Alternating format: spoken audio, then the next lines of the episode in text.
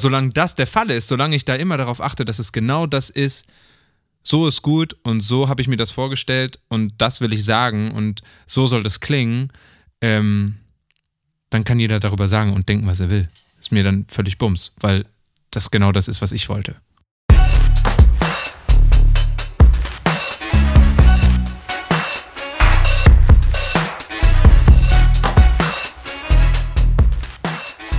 Also ich war schon immer ein lauter Mensch. Ja, wir mussten ja auch Gain ganz schön runterdrehen. also manches ist, ist nicht für wen anders. Manches ist nur für mich alleine. Ich verbiete mir selber Social Media Posting zu machen, wenn ich, wenn ich so halb depri bin. Ich habe keine Zeit dafür, irgendwen von meiner Arbeit zu überzeugen, der nicht davon überzeugt werden will.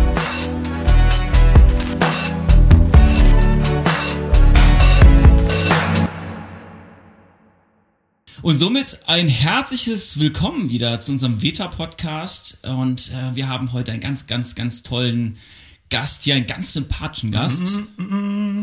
Muss man ja eigentlich immer sagen, wollen wir immer sagen und heute meinen wir es sogar so. Nein. Genau, herzlich willkommen. Schön, dass ihr zuhört und eingeschaltet habt. Ähm, genau, ich bin Michael und wer ist hier noch so in der Runde? Und Jonathan. Genau. Und wir haben Samuel. Samuel Breuer, den habt ihr ja schon eben gehört ähm, am, am Anfang. Oh, Samuel, sag doch einfach mal so ein bisschen noch, wer du eigentlich bist und was ähm, dich gerade so ausmacht. Ah, was macht mich aus? Ich bin seit 26, 27 Jahren auf dieser Erde. Äh, vermutlich, wenn ihr das hört, 27 Jahre. Ähm, Alles Gute nachträglich. ja, danke äh, Time Machine. Ähm, ich bin von Beruf Musiker, Songwriter und von Berufung genauso und arbeite noch als Lehrer an einer Schule und habe mir das Leben so zurechtgelegt, dass ich ähm, meine Leidenschaften hauptsächlich, also ich hauptsächlich meinen Leidenschaften folgen kann ähm, was mich an den meisten Tagen unglaublich glücklich macht und an den meisten Tagen auch unglaublich herausfordert. Ähm, aber ich jeden Tag aufs Neue gerne wieder diesen Weg gehen will. Hm. Du schreibst auf deinem Steady-Account. Steady ist eine schöne Plattform, so eine Art Crowdfunding, eine langfristige Crowdfunding-Plattform, wo man in Menschen investieren kann oder vor allem in Kunstschaffende. Und da schreibst du folgendes Zitat über deine Musik. So habe ich das jedenfalls gelesen. Ich hoffe, du hast es noch nicht geändert. Oder vielleicht hast du es auch noch nicht geändert. Du malst Bilder für die Ohren. Ja. Was meinst du damit? Äh, ich meine damit, dass ich sehr, sehr viel mit der Sprache spiele, sehr, sehr viele, ähm, das sehr, sehr viele, dass ich die Lieder und Gedichte so schreibe, dass Menschen sofort Bilder in den Kopf kommen. Ähm, und das ist, also zumindest ist das das Feedback, was ich bekomme, dass es total leicht fällt, sich irgendwie da sofort reinzuversetzen ähm, und in dem Moment zu sein, den das Lied oder der Text ähm, beschreibt. Und ähm, dann ist mir, äh, der Satz ist mir tatsächlich erst gekommen, als ich diese Steady-Seite gemacht habe. Das war so eine Mitternachtsaktion, kurz ähm, am Tag, bevor mein Corona-Song rausgekommen ist, den, wo ich meine ganzen Osterferien mit verbracht habe, den äh, irgendwie zu machen. Ähm, und dann dachte ich, ja, wenn nicht jetzt, wann dann? Eine gute Freundin hat schon vor fünf Jahren mir mal gesagt, ich soll mir unbedingt mal so einen Patreon-Account machen. Das habe ich irgendwie ein Jahr nach dem anderen vor mir hergeschoben und dann dachte ich so, jetzt mache ich das. Und dann habe ich mich für Steady entschieden, weil es irgendwie schöner aussah. Und dachte, okay, was schreibe ich denn da jetzt? Und dann kam, dann kam diese, dieser Satz in meinen Kopf und ich dachte, nice, ich glaube, das, das bin ich. Das passt. Hm. Voll schön. Hm. Gebrauch, gebrauchst du für dein Schreiben bestimmte Stilmittel, wenn du sagst, du möchtest Bilder in die ähm, in die Gedächtnisse oder in die Herzen malen der Menschen, in deiner, in der Zuhörenden. Gebrauchst du bestimmte Stilmittel, wenn du schreibst? Oder bist du eher intu, ganz intuitiv unterwegs? Jetzt frage ich natürlich immer auch, um dich auch vielleicht noch besser kennenzulernen oder dass alle, die zuhören, du bist auf der einen Seite Songschreiber, du schreibst Texte und aber auch Musiker. So, das gehört für dich sicherlich, kannst du vielleicht auch nochmal gleich ein bisschen erzählen, eng zusammen, während ich vor allem ähm, mich ins, ans, am Instrument äh, wage, wagst du dich gleichzeitig an die Stimme, an den Text und noch an alle möglichen Instrumente auch übrigens. Also du Koordinierst doch eine Band.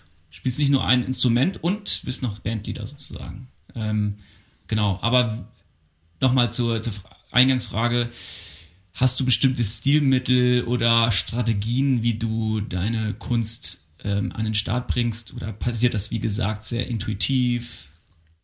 Das ist, ähm, es hat sich sehr verändert in den letzten Jahren, wie ich da ähm, rangehe.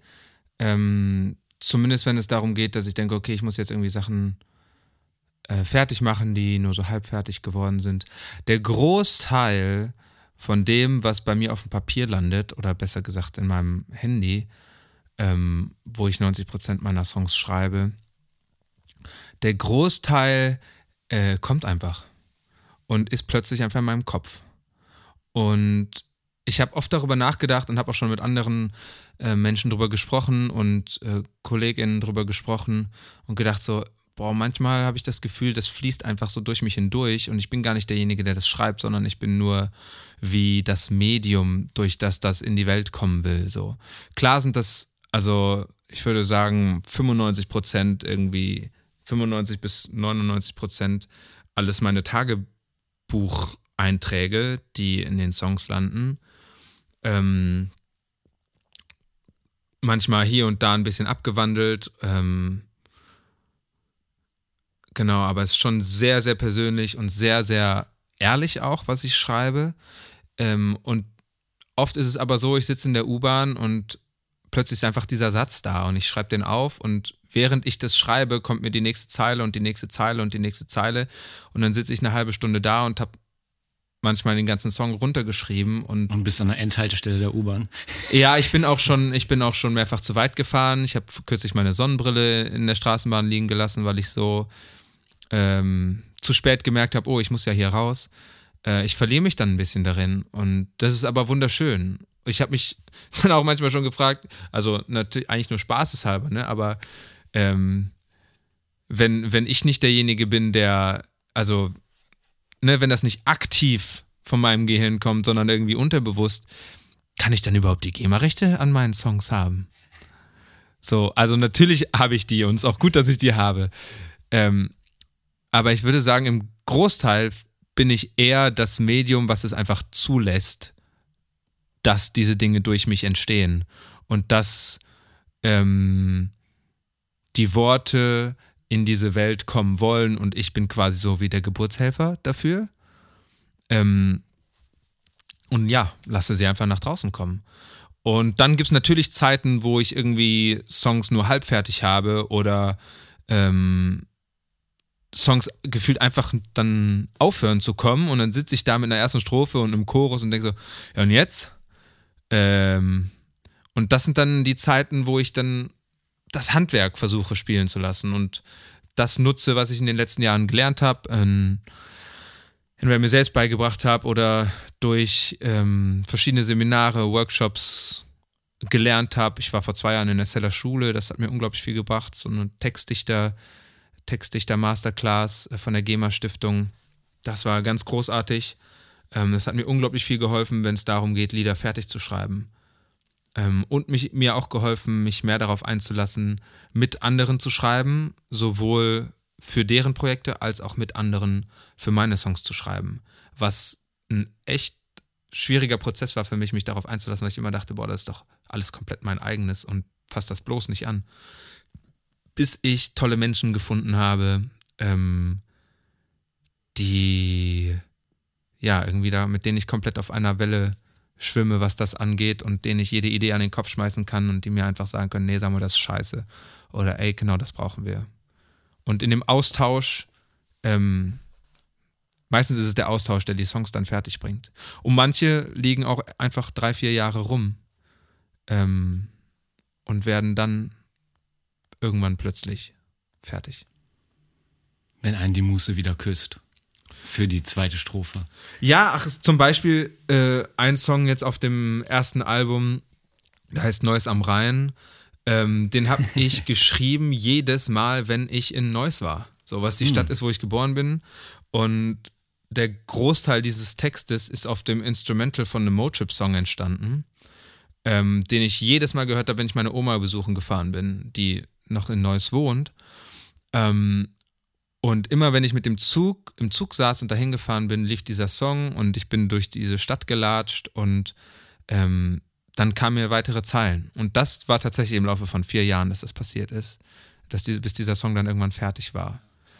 Und, oder bei einem anderen ähm, war es so, da hatte mir eine zweite Strophe gefehlt und ich habe so alle meine tausend Notizen durchgeblättert und habe einen Text gefunden, den ich vor sechs Jahren auf einer Zugfahrt von Kempten nach Bonn geschrieben habe und dachte, geil, das passt sowohl thematisch als auch metrisch und also vom gesamten Text super da rein. Es hat genau die richtige Länge.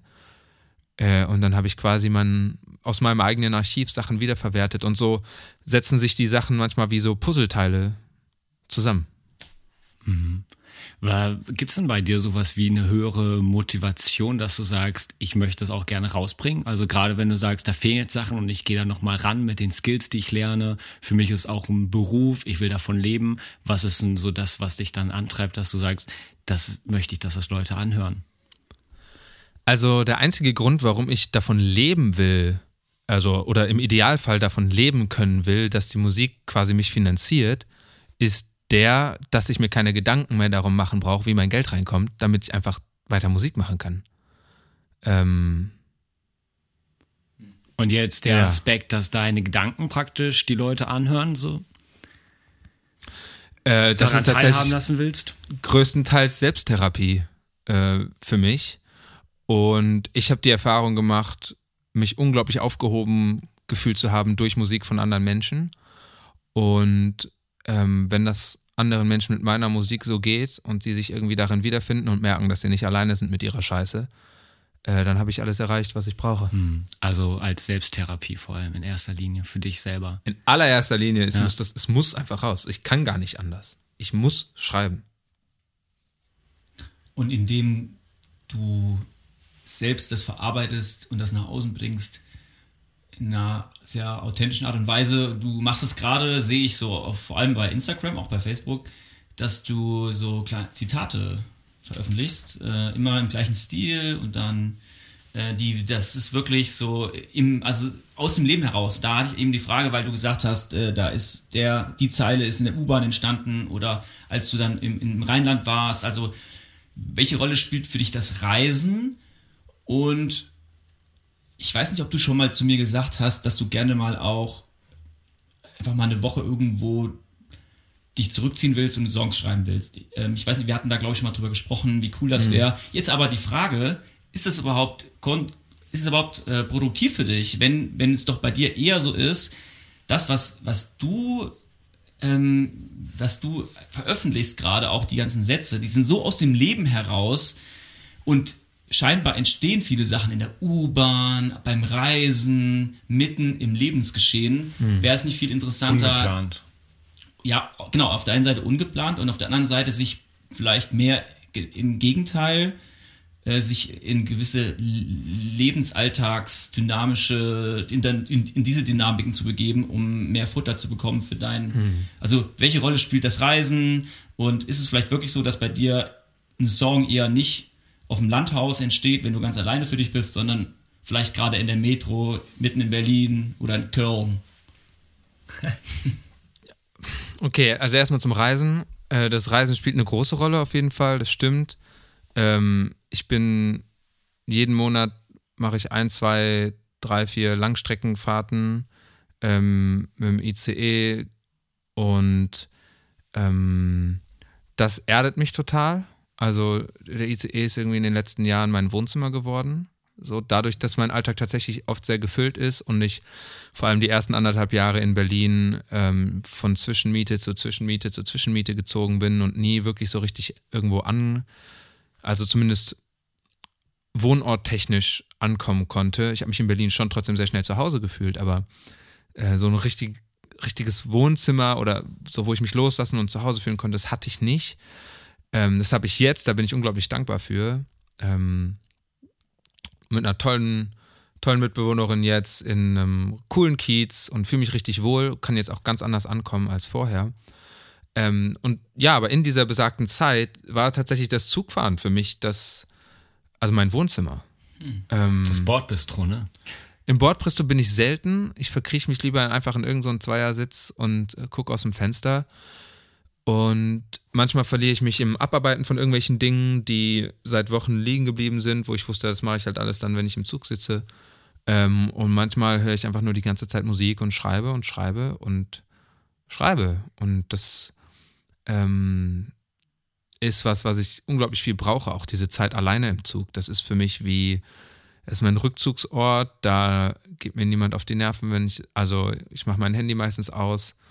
Ähm, das ist eine richtig, richtig gute Sache für mich. Ähm, dementsprechend ist das Reisen schon ein wichtiger Faktor. Ich habe tatsächlich auch viele Texte, die irgendwas mit Zügen äh, behandeln. Äh, schon auf meiner ersten Platte von Caspar und Klon gab es den Song Doppelhundeleben und da äh, gibt es die Zeile, unsere Herzen gehen wandern in den Augen von anderen, wie ein Passagier in rastlosen Zügen von Bahnhof zu Bahnhof, ohne jemals auszusteigen. Und diese Zeile ist mir im RE gekommen, von Bonn nach Düsseldorf. Genau, das ist krass.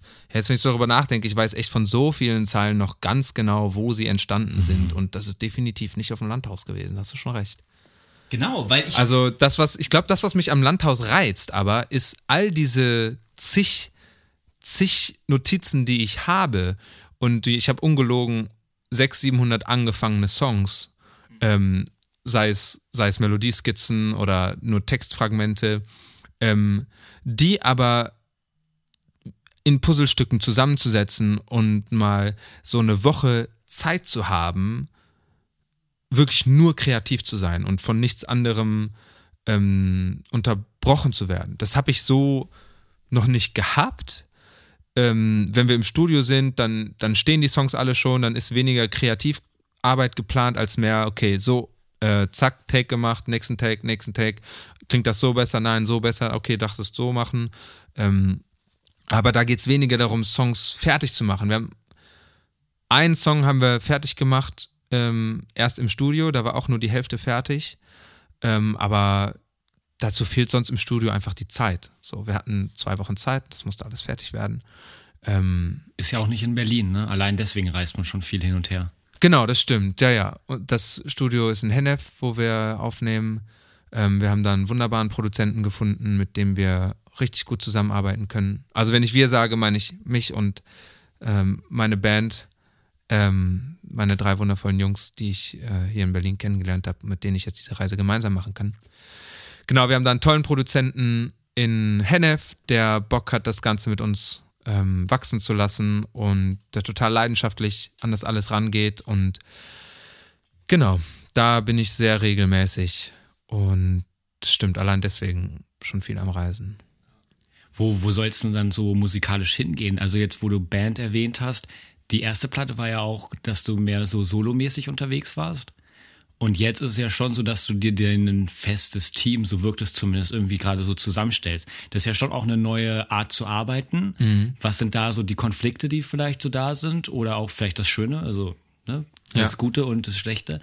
Ähm, und warum suchst du besonders so dieses, dieses Teamspiel? Äh, ich habe euch ja auch äh, in, in Kreuzberg hier schon einmal spielen hören obwohl mhm. es noch gar nicht draußen war. Ähm, Stimmt. Und da merkt man ja schon die Energie, das ist schon was anderes. So. Ja, ja, das stimmt. Ähm, ich habe jahrelang mehr so Singer-Songwriter-Mucke gemacht, äh, die dann zwar auch schon echt von Anfang an eigentlich mit Band, beziehungsweise gab es zwei, drei Leute, die auch in mein Leben gestolpert sind, äh, mit denen ich dann viele Auftritte zusammengespielt habe. Aber da war es immer so, ich habe alles an Auftritten organisiert. Äh, ich habe zu der Zeit 50, 60 Auftritte im Jahr gespielt und habe dann den Jungs gesagt, hey, dann und dann ist ein, ist ein Konzert, wer hat Zeit und Bock? Und dann war das ein Pool aus zwei Schlagzeugern, zwei Bassisten, zwei Gitarristen so und dann, ähm, äh, genau, wer halt gerade Zeit hatte, ist dann gekommen und dann haben wir mal als Duo gespielt, als Trio, als Quartett. Ähm, viel habe ich auch alleine gemacht. Vor allem die Sachen, die außerhalb von NRW waren, habe ich meistens alleine gemacht. Ähm, genau, aber es war auch eine super gute Zeit. So. Was mich aber von Anfang an immer wieder daran gestört hat, ist, ist dieses ähm, alleine zu machen. So. Einerseits brauche ich das total, alleine zu machen und zu wissen, ich habe, ich entscheide als letztes, weil mein Name auch draufsteht, ähm, was damit passiert und wie genau das jetzt, was die nächsten Schritte sind. Ähm, aber ich brauche es total, mich selbst in anderen zu reflektieren und brauche total den Austausch, um überhaupt selbst zu wissen, was ich denke manchmal so. Ähm, und manchmal fällt mir dann schon beim Aussprechen aus, ah ja, nee, so ist nicht richtig und wir müssen es besser so machen. Aber da war es mir einfach unglaublich wichtig, ähm, ja, ein fixes Team zu haben, wo du schon richtig gesagt hast, dass ich mir gerade aufbaue. Äh, und Band war mir vor allem wichtig, weil ich lauter sein wollte. Ähm, ich habe jahrelang mit der Akustikgitarre äh, meine Konzerte gespielt und es hatte auch alles seinen Ort und seine Zeit. Ähm, und aber besonders im, im letzten Jahr, wo ich das gemacht habe, 2018, äh, ist mir diese Gitarre einfach nur auf den Sack gegangen. Also nicht die Gitarre an sich, die liebe mhm. ich, die gebe ich niemals her, ist echt ein tolles Instrument. Aber das mit der Akustikgitarre zu machen, hat mich gestört, weil es so, es war immer das Gleiche und es war, es hat sich nicht mehr so richtig nach mir angefühlt. Du bist auch lauter geworden. Ja, äh, nee, ich glaube, das ist es tatsächlich nicht. Ich glaube, ich war, also ich war schon immer ein lauter Mensch. Ja, wir mussten ja auch Gang ganz schön runterdrehen. also ich, ich habe tatsächlich schon immer eine sehr laute Stimme gehabt äh, und habe die Akustikgitarre auch sehr äh, an ihre Grenzen gebracht, was, was Lautstärke angeht und so. Ähm, ich immer glaub, wie ein Rocker gespielt. Ja, auch. absolut, auf jeden Fall. Ja, das äh, war schon auch ganz schön, das, also wie gesagt, so, ähm, ich habe euch da ja schon einmal in dem einen Kellerclub da spielen hören. Das geht schon, also ich stand auch weiter vorne, das ist schon ganz schön ordentlich so, ne? Ja, das, also es soll es auch. Ja, ja, also ich finde das super, ja, nee, toll. Und das, das, also was jetzt als nächstes kommt, was wir jetzt gerade schon äh, fürs zweite Album vorbereiten, äh, das ist teilweise auch noch, das fetzt noch mehr. So, es geht noch mehr auf die Fresse. Und ich merke gerade so, wie alles das, was ich mit 16, 17, 18 viel gehört habe, ähm, in meinem Kopf wieder neu zum Leben erweckt wird und wo ich irgendwie merke, ach ja, stimmt, ist total logisch, dass ich solche Musik mache, äh, laute Gitarrenmusik mache, weil das hat mich eigentlich am aller, allermeisten geprägt. Bei den Interpreten damals, ne? Ja, also es hat mich am aller, allermeisten geprägt. Was habe ich da viel gehört? Rise Against, Sum 41, Blink 182, natürlich das, was war damals so, wie heute das Deutschrap, Cloudrap-Ding so alle gehören, ne? haben damals alle das gehört. Aber das hat mich ganz, ganz, ganz, ganz viel geprägt. Tatsächlich vor allem auch durch, durch den Bruder eines meiner besten Freunde, der schon sehr früh in einer Punkrock-Band gespielt hat, ähm, bin ich sehr schnell in Punk, mit Punkmusik in Berührung gekommen. Und jetzt so langsam merke ich die Einflüsse davon, auch in meinem eigenen Zeug so.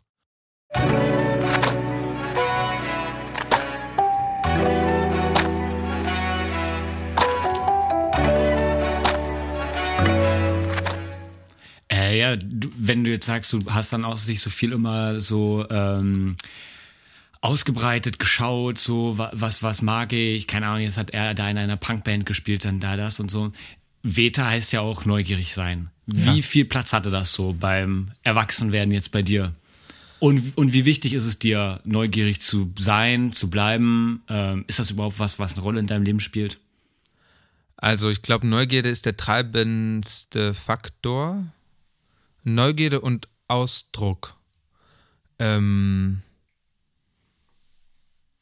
also, wir probieren ganz viel aus jetzt im Schreiben und also im Produzieren. Ich treffe mich ein bis zweimal die Woche mit einem meiner Gitarristen, mit Simeon, und dann sitzen wir bei mir oder bei ihm im Homestudio und äh, schauen meine Notizen durch und sagen, okay, den Song machen wir jetzt oder den machen wir jetzt. Und meistens ist es so, dass wir dann sagen, ein Song, ein Tag und dann haben wir den am Ende des Tages die fertig. Sechs, die 600 Notizen, die du vorhin erwähnt hast, ne? Ja, ja, genau.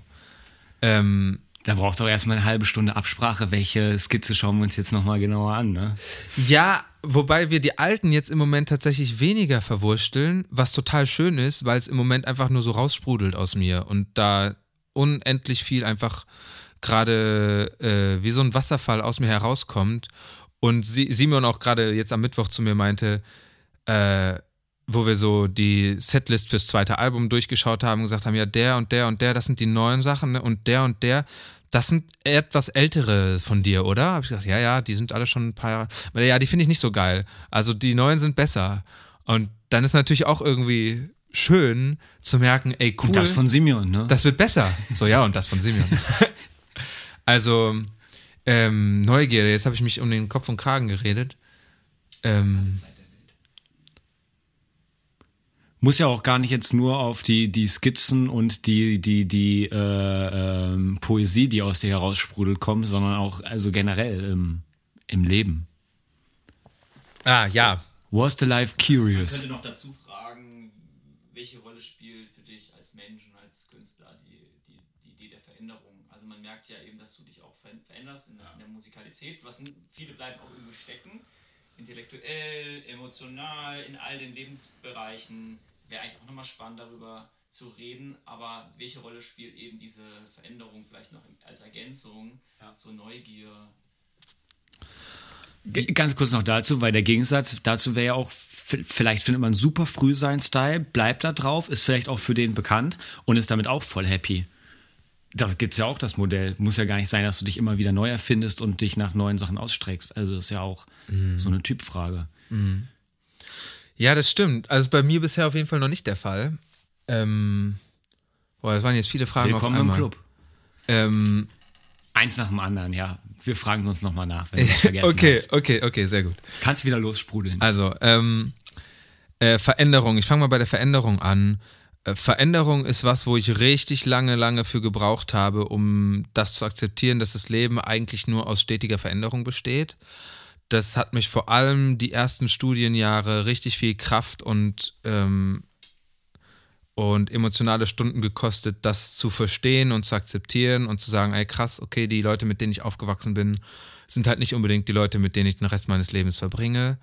Ähm, ich bin lange Zeit äh, immer noch viel nach Bochum gefahren, ähm, wo viele Freunde von mir hingezogen sind von, von meiner Jugendzeit. Äh, ich war nach dem Abi ein Jahr in Kanada und als ich dann wiedergekommen bin, bin ich nach Bonn gezogen und viele von denen waren eben in Bochum. Ich bin oft dahin gefahren, ähm, weil ich irgendwie total an diesen Freundschaften festgehalten habe, die mir total viel bedeutet haben. Und hab, also mir ist es auch immer leicht gefallen, Fernfreundschaften zu führen. So, das muss man vielleicht dazu sagen. Ähm, und was, was vielen eben nicht so leicht gefahren ist, was, gefallen ist, weshalb ich auch immer hingefahren bin, was für mich aber voll okay war. Und irgendwann habe ich auch festgestellt, wenn man scheiße. Gerne im Zug sitzt, ne? Genau, ja. wenn man gerne im Zug sitzt, sowieso. Ähm, irgendwann habe ich aber festgestellt, scheiße, ich sitze hier in Bonn eigentlich und fühle mich überhaupt nicht wirklich zu Hause, weil ich mir hier nichts aufgebaut habe. So, ich kenne zwar äh, ein paar Kollegen und Leute und Musikerkollegen, ähm, aber so einen richtigen Freundeskreis, den hatte ich mir da nicht aufgebaut. Ich habe einfach da krass dran festgehalten an den alten Freundschaften. Und das hat mir in gewisser Art und Weise das Genick gebrochen für das, wo ich vor Ort war. Ähm, und das war ein richtig anstrengender und schwieriger Prozess für mich, das loszulassen, ähm, der sich aber sehr gelohnt hat. So, ich bin dann drei Monate weggezogen aus Bonn nach, nach meinem Bachelor und bin dann sehr, äh, obwohl ich keinen Bock hatte, doch wieder nach Bonn gezogen für meinen Master, ähm, weil ich überall anders sonst irgendwelche Kurse hätte wiederholen müssen oder nochmal machen müssen, hatte ich keinen Bock drauf und bin dann etwas zentraler in die Stadt gezogen und habe von Anfang an gesagt, so jetzt lebe ich hier. Und das hat richtig gut funktioniert und ich habe mich dann innerhalb kürzester Zeit richtig wohl gefühlt in der Stadt. Ähm, und bin dann am Ende sogar mit einem traurigen Auge weggezogen, was ich am Anfang niemals gedacht hätte. So. Ähm, das ist die eine Veränderung. Die andere Veränderung ist natürlich, äh, klar, ich selbst verändere mich auch ähm, von meinen Ansichten her, von dem, was mir wichtig ist, was, was mein, was meine Weltsicht betrifft, so. Ähm, ich bin in, in einem super konservativen, engen Weltbild aufgewachsen und hatte dann so mit 20, zwischen 18 und 20 äh, plötzlich entdeckt, scheiße, die Erde ist ja gar keine Scheibe. So nach dem Motto, ja. Also klar wusste ich, dass die Erde keine Scheibe ist, aber so in der Art. Also du bist nicht auf der Hygiene-Demo und auf den ganzen. Mm, nee, nee. Naja, bis er dann 18 und 20 war, ja. ja ähm, und das war auch ein krasser Veränderungsprozess Ja, für mich, klar, irgendwie äh, meine Weltsicht neu zu überdenken, äh, was mich auch sehr, sehr viel Anstrengung gekostet hat und was auch in sehr viel Musik, ähm, was Ich in wollte gerade schreiben, wie, wie hast habe. du dich daraus so befreit? Musik ganz viel auch. Ich habe ganz, ganz viel geschrieben. Ähm, wirklich viel. Auch vieles, was ich nie veröffentlichen werde. Ähm, Oh, so ein kleiner Sneak Peek hier im Podcast? ah ja, nee, nee, nee, nee. Das, äh, war ein Spaß. äh, einzelne Sachen haben vielleicht dann irgendwann mal ihre Zeit dazu, aber Ja, da kommt die Selbsttherapie wieder Genau, durch. genau. Ja, das Manch- spürt man ja. ja. ja, ähm, manches ist, ist, ähm, ist nicht für wen anders. Manches ist nur für mich alleine. Äh, ich bin dann auch eine Zeit lang wirklich in Therapie gewesen bei einer Therapeutin in Bonn und das äh, war richtig, richtig gut. Das war auch eines der besten Dinge, die mir zu der Zeit passieren konnten, äh, die mich durch einen anderen Veränderungsprozess geführt hat. Ähm, und ja, ich glaube, seitdem, also fällt es mir immer, immer leichter, mit Veränderungen umzugehen, so. Ähm, und es ist fast so, als ähm, geht's gar nicht mehr, also als geht's gar nicht mehr ohne. Wenn die Dinge zu lange gleich bleiben, dann ist fast wie zu langweilig. Ja. Back to normal geht gar nicht mehr. Ja, nee. Also, ich habe immer so ein bisschen Grauen gehabt vor, vor. Ja, nee, da machen wir jetzt ein zu großes Fest, Fass auf. Nee, nee, nee. nee. Mich hat gerade schon ein Zeichen gemacht. Äh, machen wir nix. Schluss, Schluss, Schluss. Ja, aber Thema, ja, das, ähm, genau. Thema Veränderung. Vielleicht eine pathetische Frage, die auch über dich hinausweist. Und zwar, glaubst du, ein einzelner Mensch kann die Welt verändern? Äh, in gewisser Weise schon. Ähm, und auf jeden Fall für einen anderen Menschen. Also die Welt besteht ja eigentlich nur aus den Weltsichten aller, also quasi das, was wir als Welt wahrnehmen, ist ja eigentlich nur das zusammengefasste Weltbild von uns allen, so. Jeder mit seiner eigenen mit seiner eigenen Welt, alle kommen wir irgendwie zusammen und jeder hat seine ganz eigenen Probleme und seine ganz eigenen Dramatiken, ähm, mit denen sie oder er umzugehen haben. Und ein einzelner Mensch kann auf jeden Fall die Welt von einem anderen Menschen komplett auf den Kopf stellen und verändern. Und wenn es für eine Person geht, dann geht es auch für zwei und dann geht es auch für drei und dann geht es auch für mehr. Ähm, die Frage danach, ob ein Mensch die ganze Welt auf den Kopf stellen kann, ähm, hm. Ja, also es passiert auch die ganze Zeit. Also ich meine, Mark Zuckerberg hat unser ganzes Leben auf den Kopf gestellt. So, oder Steve Jobs oder wie die ganzen modernen Gurus alle heißen. Würde es dich reizen? Mich? Würde es dich reizen, mit Text Alter, ich sitze hier gerade neben dem nächsten Steve Jobs. oder vielleicht ne neben einem nächsten Goethe oder dergleichen?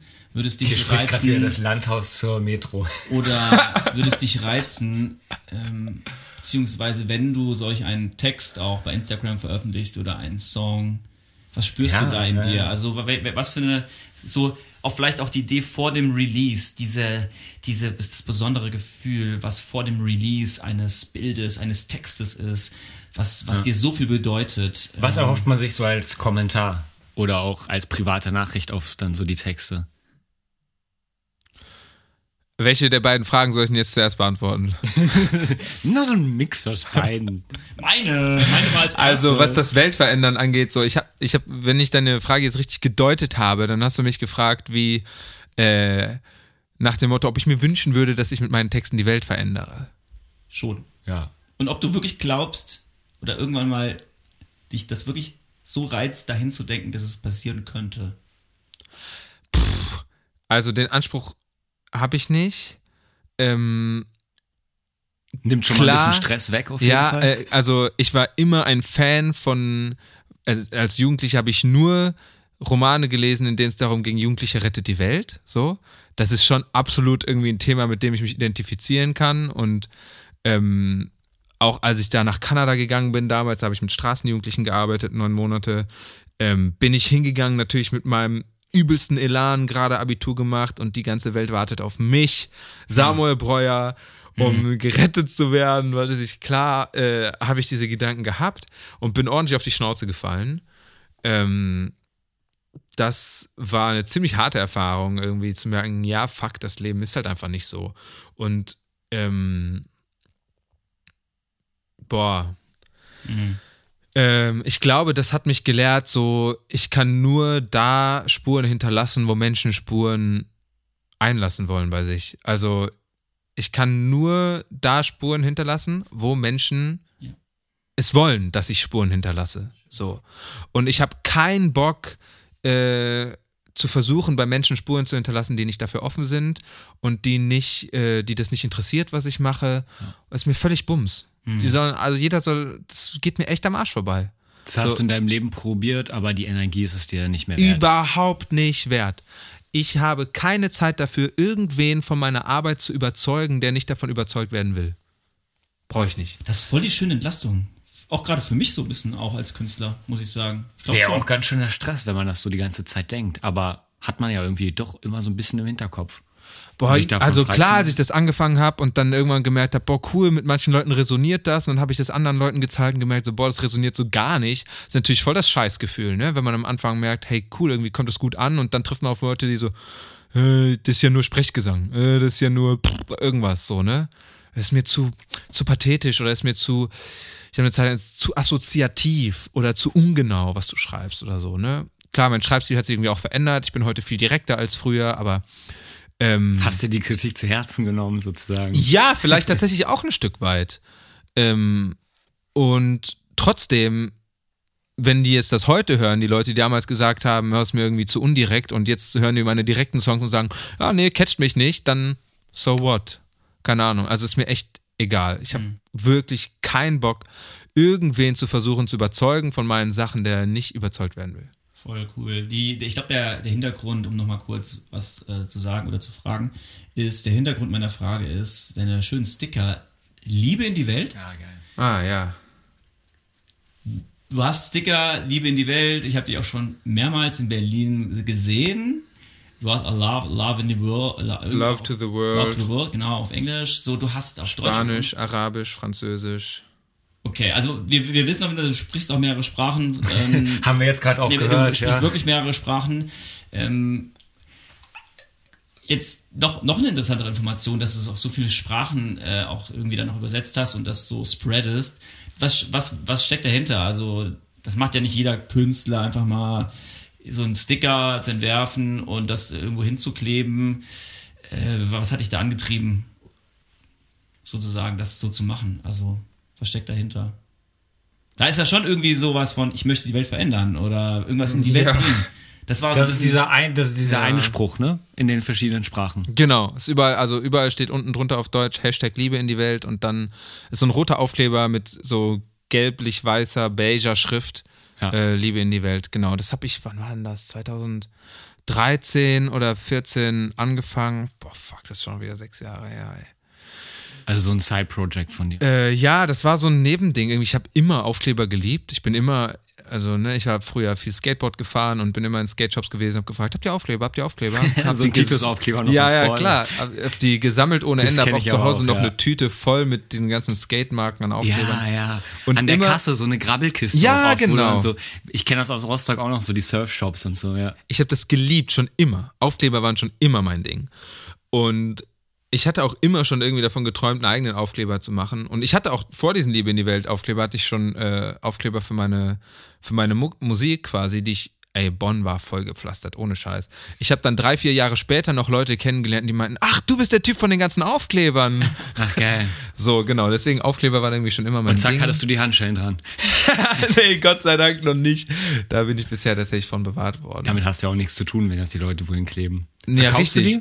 Äh, nee, ich habe die immer einfach weggegeben. Also werden immer einfach so verschenkt, auch vielleicht bei so Konzerten oder so, oder wenn du irgendwo. Genau, also die Samuel Breuer Aufkleber, die hat meistens nur ich verklebt so. Hm. Äh, und die Liebe in die Welt Aufkleber, die habe ich einfach immer mit auf Konzerte genommen und dann äh, verschenkt. So, jeder konnte sich dann welche nehmen. Mittlerweile hat das auch einen Instagram-Account und ich kriege sehr, sehr regelmäßig Anfragen von irgendwelchen Leuten aus irgendwo in ganz Deutschland. Was die ist der sagen, kurioseste Ort?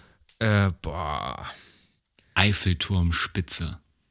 Ah, von den Aufklebern? Ja, ja, so. Äh, also du teilst ja wahrscheinlich auf dem Social Media irgendwie so dann auch coole Orte, so, oh, hier in Indien habe ich einmal und dann mach ich Ach so, nee, lustigerweise habe ich tatsächlich bisher nur so deutsche Straßenzüge, so ziemlich langweilige Orte äh, davon ähm, fotografiert. Aber ich habe schon Fotos bekommen von irgendwo auf so einem Hügel, auf so nicht Hügel, auf so einem Berg in Peru, äh, auf irgendwelchen Gipfelkreuzen in den Alpen. Welche Sprache? Das ist dann interessant. Das ist ja auch ein touristischer Ort wahrscheinlich Ja, teilweise. boah, kann ich dir nicht mehr sagen. Ähm, aber also es sind mittlerweile 40, 50.000 von diesen Aufklebern äh, verteilt worden. Heißt, das hat also auf jeden Fall irgendwie eine ganze Menge äh, Reichweite Allein um gehabt. das zu finanziert, kauft sein neues Album. So. ja, habe ich tatsächlich alles aus eigener Tasche immer finanziert und mache ich bis heute. Ähm, die Leute können dann quasi über den Instagram-Account Liebe in die Welt mir schreiben und dann schicke ich denen 50 Aufkleber zu, einfach mit so einem Brief. Äh, und dann steht da drin, wenn die da Bock haben, das zu unterstützen, dann können die das per PayPal unterstützen mit einer Spende, aber das muss keiner machen. So, und das ist auch nur kostendeckend quasi so, ja. Cool. Das ist interessant, weil die, äh, ich, ich versuche gerade die Verknüpfung zu machen zu dem, was du vorher gesagt hast, was sehr eindrücklich war, ähm, dass du am Ende auch niemanden so richtig überzeugen kannst, der nicht überzeugt werden will. Eigentlich ist ein Sticker genau das richtige äh, Tool dafür, weil den kannst du einfach irgendwo hinbappen und jeder Mensch kann selber entscheiden, möchte ich das auf mich wirken lassen. Ja, genau. Aber, und da, da jetzt, im An, ich muss die Frage, die, ähm, an Anschluss diese Frage nochmal auch zum Thema Release, das Ganze verknüpft ähm, wenn du was released oder wenn du was wirken, erwirkst sozusagen, so. Ich habe mal gehört, surrender the outcome, wenn man irgendwas publiziert, egal was. Das heißt, ich gebe mich dem hin, was ich jetzt einfach da publiziert habe.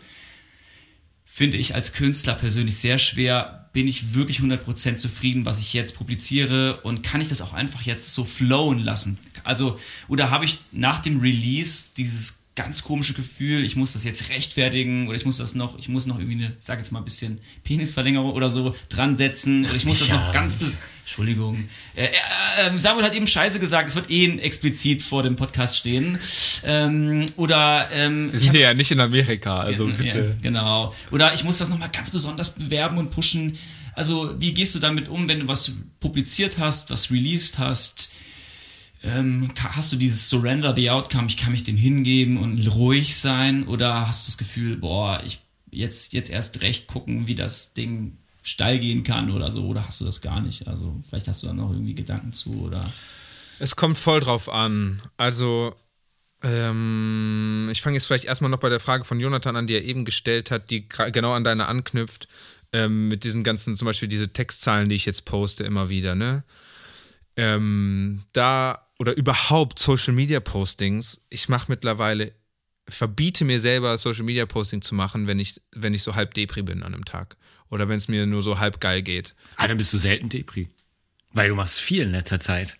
Ja, es geht mir auch in Also der mich meisten Zeit echt gut in letzter ja, Zeit. Aber so, es gibt Tage, so wie gestern Abend, habe ich gedacht, ach komm, jetzt könnte ich eigentlich noch hier diesen Text posten. Aber gestern Abend war wirklich irgendwie, war ich so, ich habe eine echt groggy Woche hinter mir ähm, und wusste, boah, nee, wenn ich jetzt das abends mache, auf gar keinen Fall. Dann check ich alle 20 Minuten, ob irgendwer schon was kommentiert hat oder was. Und dann, ey, dann geht's mir einfach nicht gut damit. Und ich check heute Abend dein Insta und schau, wie war er drauf nach dem Podcast? Postet er was oder nicht? Also nicht, es ist nicht war immer er so. beflügelt oder war er Depri? Das ist, ja. Ja. Das ist dann unser Feedback. Indirekt. Also ich bin jetzt schon beflügelt davon, hier mit euch zu sitzen Okay, und zu reden, so, ne?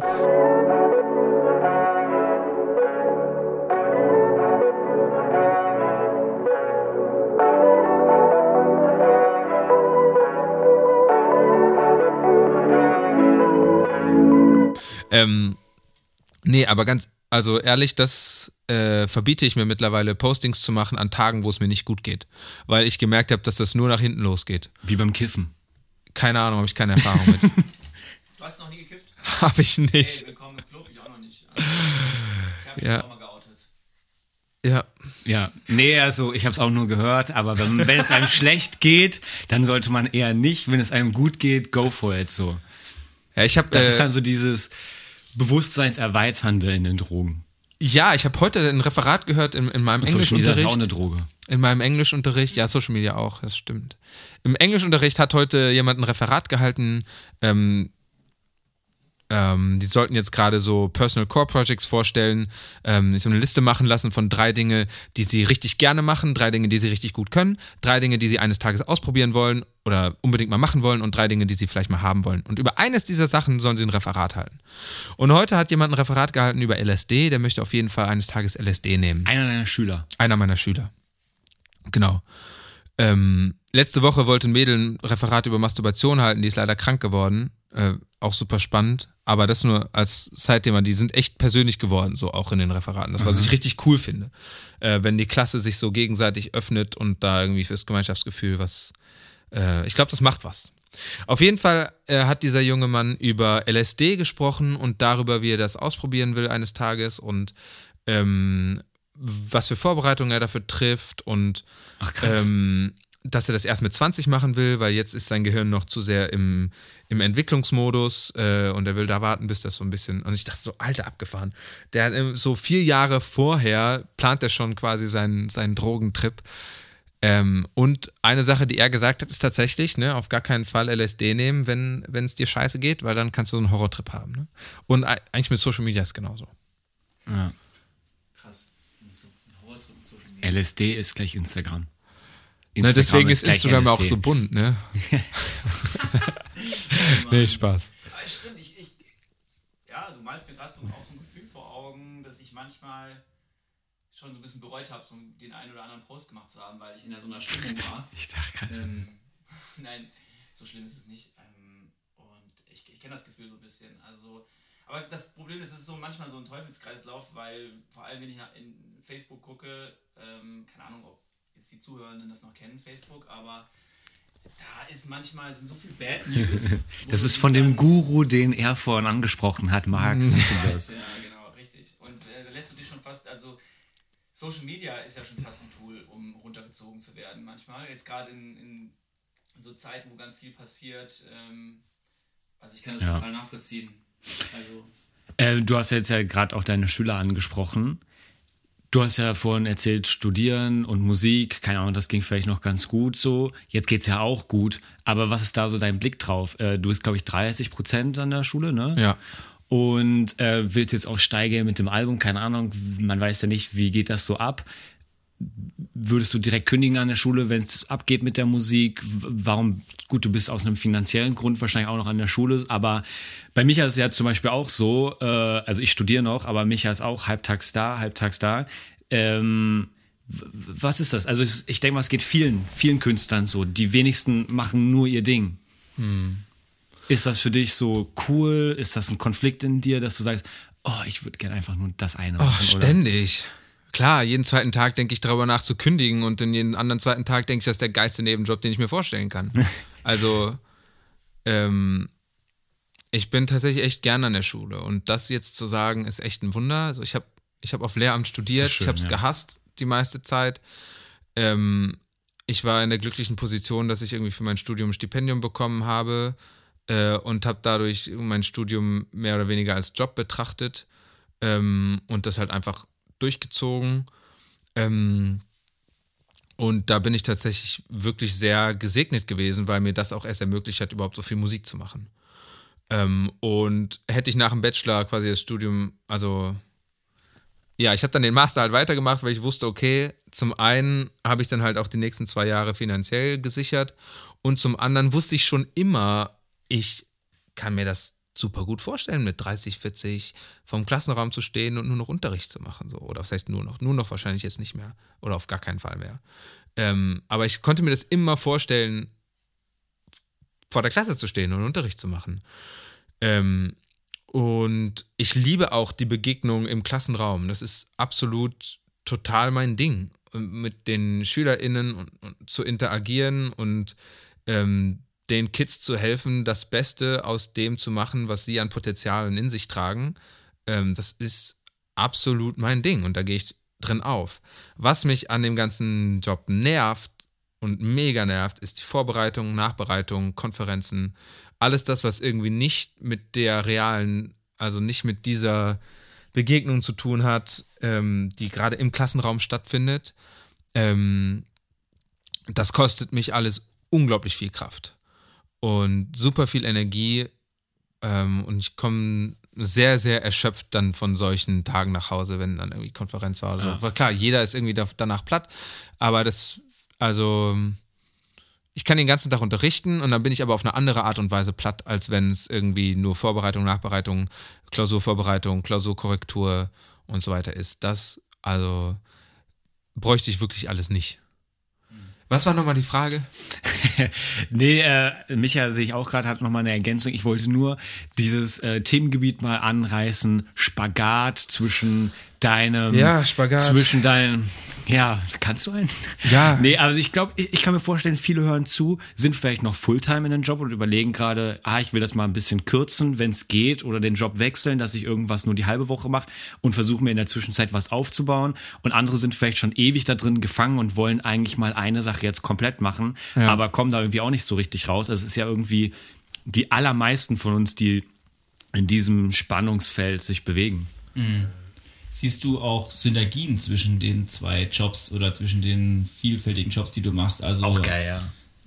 Das Lehrerdasein, das Musikerdasein und gibt es da Synergien oder wo du dann auch für dich sagen kannst, ja, wunderbar, dadurch, dass ich auch Teilzeitlehrer bin, das, äh, da gibt es auf der anderen Seite neben der Erschöpfung, das ist nämlich ja jetzt auch nochmal Side-Fact ist ja da, oder auch nochmal spannend, äh, du bist da, da kreativ gefordert und auch intellektuell gefordert, in deiner Musik eigentlich ja auch und in dem ganzen Schaffen.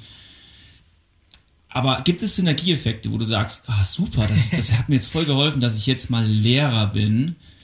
Oder vielleicht auch andersrum in, ähm, es ist ach, gut, dass ich Musiker bin, das ist jetzt geil, weil in meiner, gerade jetzt kann ich was Geiles mit meinen SchülerInnen machen. So. Und wie viele Lyrics hast du schon vom LSD-Schüler aus, den aus den Aufsätzen rausgenommen? Das ist ja am Ende die Essenz, die Frage. Das ist ja die Synergie.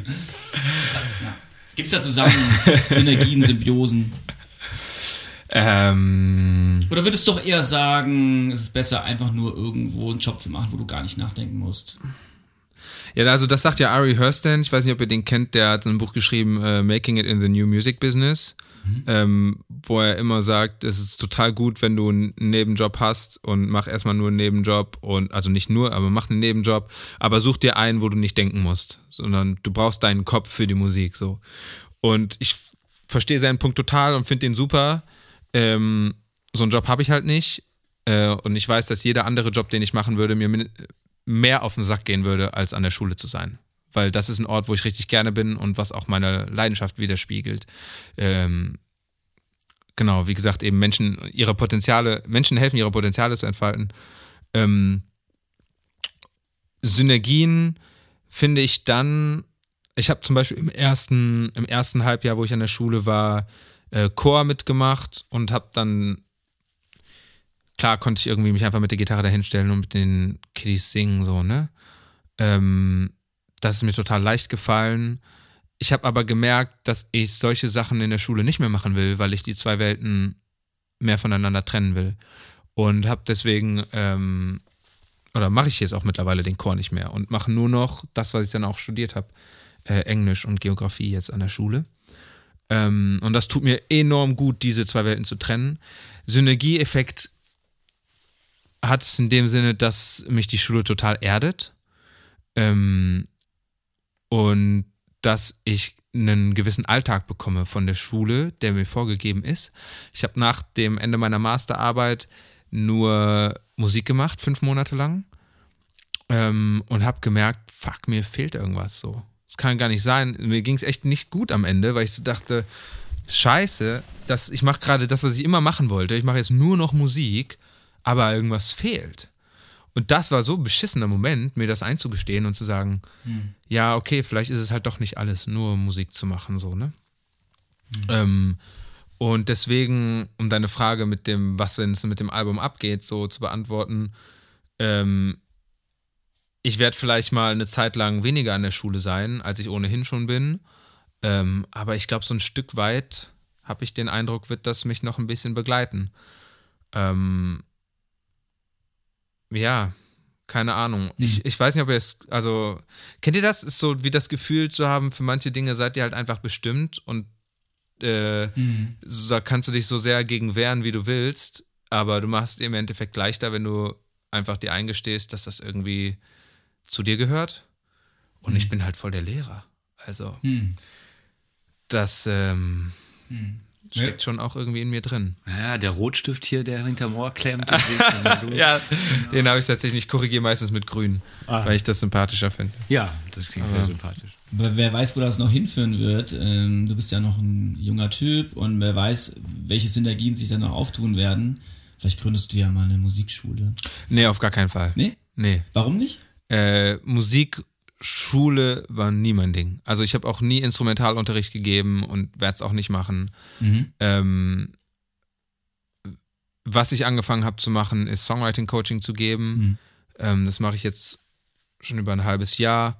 Ähm, und habe auch schon, also jahrelang eigentlich Workshops gegeben, Songwriting-Workshops, wenn ich auf Jugendfreizeiten war, was ich viel gemacht habe. Ähm, und das gebe ich gerne weiter. So, das liebe ich und das ist auch Teil meiner Selbstständigkeit mittlerweile und ähm, ist, würde ich sagen, ähm, neben dem Musik machen auch meine musikalisch größte Leidenschaft, anderen Leuten zu helfen, Songs zu schreiben und anderen Leuten zu helfen, ihre Ideen in Worte zu fassen, ihre Skizzen zu vervollständigen, ihren Sound zu entwickeln, ihr Projekt weiterzubringen. So, Ich liebe das ähm, und dafür kann man mich jederzeit buchen. So, das ist absolut mein Ding und da gehe ich drin auf und das bringt alles weiter. So. Ähm, Bucht ihn an dieser Stelle. Bucht ihn.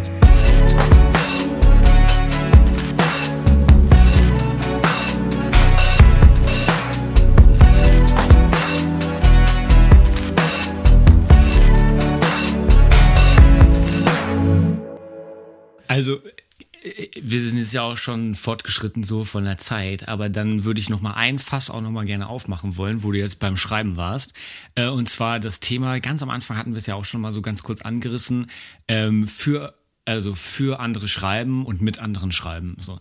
Ähm, ich weiß nicht, deine Sachen jetzt für das äh, Album, was du gerade machst, schreibst du alleine und die anderen sind eher musikalisch am Start? größtenteils, ja. größtenteils.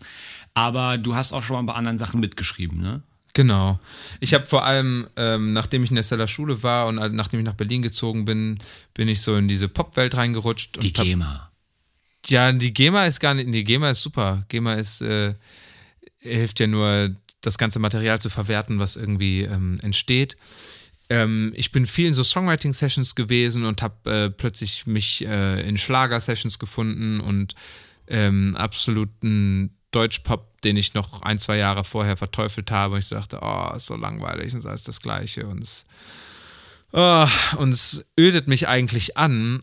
Und plötzlich habe ich mich da in Sessions gesehen, habe mit anderen Leuten zusammen genau solche Musik geschrieben und hatte auch total Freude daran. Habe gemerkt, hey krass, also ich habe da auch meinen Horizont irgendwie erweitern müssen dafür, um so, ich dachte, ich sei so weltoffen und ich sei so tolerant und so gemerkt, ich bin da total eingeklemmt. Also Ja, wie ist das denn? Also, um auch meinen Horizont mal zu erweitern, ist man, kriegt man so irgendwie ein Thema zugeschickt äh, und dann hat man irgendwie zwei Wochen Zeit, schickt die Sachen per Mail zurück oder ist man dann bei diesem Workshop alle in einem Raum und man sitzt so zusammen über einem A4-Blatt und jeder skribbelt ein bisschen was drauf oder was waren das jetzt für Sessions, Camps, auf denen du warst für so Songwriting? Also meistens ist einfach äh, einer von den Leuten, die sich halt treffen, kriegt eine Mail von irgendeinem Label oder einem Verlag und die stellen einen Künstler vor oder eine Künstlerin äh, und dann kriegst du ein vier, fünf Seiten PDF mit ähm, natürlich ein paar hübschen Fotos äh, von der Künstlerin ähm, oder äh, Social Media Reichweite, Zielgruppe, ähm, Themen, über die sie oder er gerne sprechen will.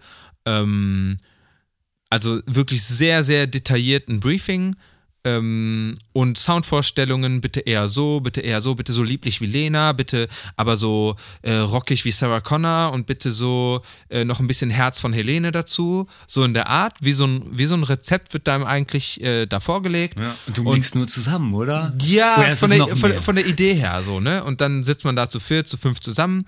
Und meistens sind dann ein, zwei Leute, die sich mehr um das Musikalische kümmern und ein, zwei, die sich mehr um den Text kümmern, ähm, wo meistens dann ich halt derjenige war.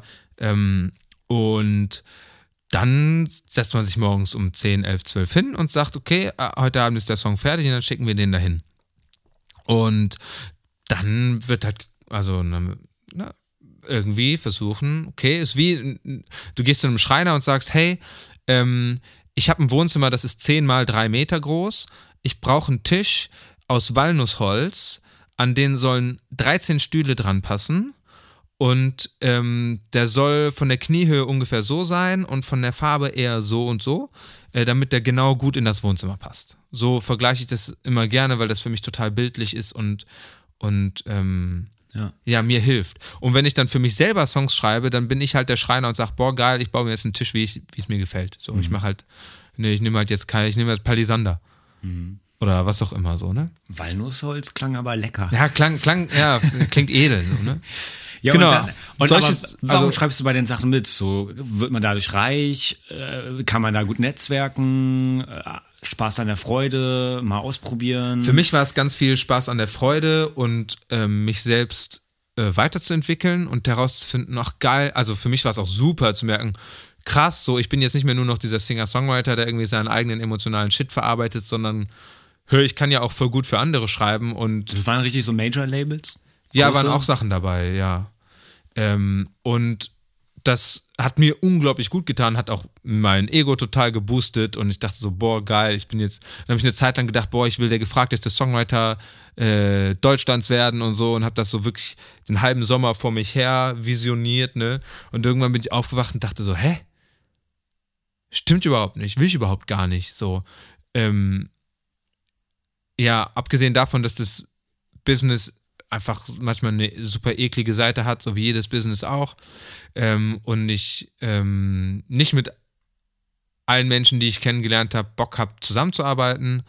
Ähm, und vor allem nach meiner Masterarbeit, wo ich gemerkt habe, boah, ich kann mich jetzt wieder auf meinen eigenen Scheiß konzentrieren, hatte ich überhaupt nicht mehr das Bedürfnis, ähm, durch diese anderen Sessions mich selbst zu profilieren oder meine, ähm, ja, also meine eigenen Sachen sind mir so wichtig, dass ich jederzeit mal einen Tag, den ich komplett frei habe für meine eigenen Sachen, vorziehen würde zu einem Writing für jemand anderes oder für irgendeine neue Instagram-Influencerin, die jetzt auch plötzlich Schlager machen will, weil sich das halt gerade gut verkauft. So. Ähm, Das kann ich hier und da schon mal nochmal machen und wenn das, wenn ich es mit coolen Leuten zusammen mache, ich habe auch wirklich tolle Menschen kennengelernt, mit denen ich total gerne zusammenschreibe, mit denen ich auch super gerne noch, immer noch Schlager schreibe. Ähm, aber ich will nicht nur um, nur um das zu machen, mit irgendwem da sitzen. Da ist mir zu blöd. Nochmal um, zum Nussbaumtisch mit den 13 Stühlen. Walnussbaum. Walnussbaumtisch. Okay, wenn du einen für mich, wenn du, du bist jetzt Tischler und machst einen für mich, ich bestell den, ich bin dein Kunde, der kommt hier in meine Wohnung, dann nutze ich diesen Tisch, ich konsumiere diesen Tisch, ich, äh, ich benutze ihn, er ist irgendwie Du mein Eigentum. dran, ja. Jetzt, jetzt schreibst du Songs für eine andere Künstlerin oder für einen anderen Künstler. Ist das dann das gleiche Verhältnis? Ich stelle mir das so ein bisschen vor, wenn, wenn jetzt für mich jemand was schreiben würde, vielleicht auch sogar eine Melodie für mich als Pianist und ich spiele die dann, dann sehe ich mich nicht mehr als Künstler, sondern eigentlich best, im besten Fall als Interpret dessen. So, kannst du dazu noch was sagen? Also, da gibt es ja immer die Kritik, man kennt auch Jan Böhmermann mit Menschen, Leben, Tanzen, Welt. Das ist dir und uns sicherlich bekannt. Oder Klar, diese ja. ganze, ne, das war, war ja eine lustige Sache. Ähm, dahinter steckt ja auch irgendwie dann doch ein bisschen auch Kritik, Kritik, ja. hinter dem Musikbusiness, ähm, auch vielleicht hinter dem Kapitalist, ver- verkapitalistischeren ähm, System dahinter. Ähm, aber wie, sind noch dieser, die, mit diesem Tisch? Also Würdest du dich zum Beispiel als Künstler noch fühlen, wenn für dich was geschrieben wird und du performst das? Oder, oder wie ist das Verhältnis? Kannst du dazu noch was sagen? Äh, also aus meiner eigenen Sicht kann ich das kann ich das nur insofern wir spielen. Ich habe jetzt ein paar Cover produziert von, von Freunden oder von Songs, die mir unglaublich am Herzen liegen. Ähm, und sehe mich in diesem Sinne schon als Künstler, weil ich denen ein komplett neues Gewand gegeben habe und quasi Mhm. dem meinen Stempel aufgedrückt habe. Ähm, es kommt nicht vor, dass Leute Texte für mich schreiben und sagen, hier Samuel, sing das mal. Das passiert nicht. Ähm, wie das den Künstlern oder KünstlerInnen geht, denen, für die ich Texte geschrieben habe äh, und die, die singen, kann ich ähm, nicht wirklich beantworten. Manche davon habe ich nie getroffen. Ähm, ähm, keine Ahnung, ist mir auch irgendwie egal. Hm. Vielleicht ist es auch Also, Kollaboration vielleicht auch der Gedanke, dass instead of I mehr dieses We, wir arbeiten zusammen an einem Song, so kann man es ja vielleicht auch sehen. Im Endeffekt, also. das gibt's auch, aber das ist dann nochmal was anderes. Ah, okay. Also, wenn ich mit den Künstlern zusammen da sitze und sagen, oh, geil, komm, wir schreiben jetzt einen Song für dich, so, dann ist es irgendwie schon eine ganz andere Sache. Und wenn ich irgendwie merke, dass, dass das Vibe zwischen uns und wir dann auf einen coolen Trip kommen, dann, dann hat das viel mehr von Kooperation, so. Klar. Ich habe auch äh, auf dem Album sind jetzt auch zwei Songs drauf, die sind oder der eine ist komplett mit, äh, mit Chris entstanden.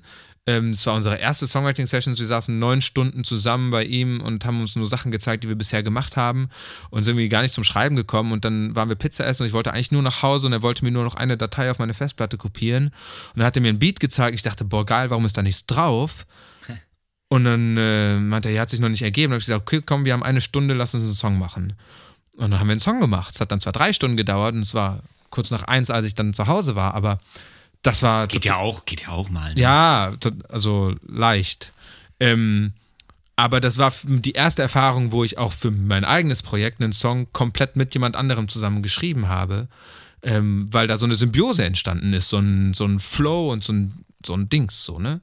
Äh, Und da bin ich dann in dem Sinne schon auch der Künstler. Aber ähm, wenn ich jetzt für jemanden, den ich noch nie getroffen habe, irgendwie einfach einen Text abliefer und der wird genommen und super, ähm, dann kann ich halt dazu überhaupt nichts sagen. Oder auch der Gedanke, dass du dir einen schreiben lassen würdest für Samuel Breuer. Ja, keine Ahnung. Passiert nicht. Ähm, Ja. Und noch, um auf diesen Tisch nochmal zurückzukommen, äh, du sagst ja, das ist ja Künstler und nicht Künstler. Also, solange du mir für den Tisch, den ich dir gebaut habe, einen festgelegten Centbetrag gibst jedes Mal, wenn sich jemand an diesen Tisch setzt, dann ist mir als Autor alles egal. So, dann bekomme ich meine GEMA-Tantiemen und dann, keine Ahnung, ist mir auch Bums. Ja. Dann, das ist auch so eine Surrender the Outcome. So, du kannst dann einfach für eine, vielleicht sogar für dich fremde Personen, Künstler, den du vielleicht persönlich nicht kennst, was kreieren. Du machst eine Dienstleistung, du bringst deine Gabe mit ein und kann vielleicht auch super einfach sagen, ja, gerade weil ich diese Person vielleicht nicht so kenne, surrender the outcome, so hat auch was Schönes. Ja. Genau. Finde ich geil. Ja, cool, Samuel. Haben wir auf jeden Fall vieles von dir heute mitnehmen können. Ich glaube, mein Hauptlearning war tatsächlich, so simpel es auch klingen mag, die Welt hat nicht auf mich gewartet und ich muss sie nicht retten. War irgendwie so für mich so direkt am Anfang, so habe ich ja am Anfang schon direkt gewusst, ja geil, das kann ich für mich irgendwie voll mitnehmen. Da freue ich mich schon drauf, wenn es vielleicht so ein bisschen entspannter wird manchmal mit meinen Gedanken, wenn man sich so Stress macht.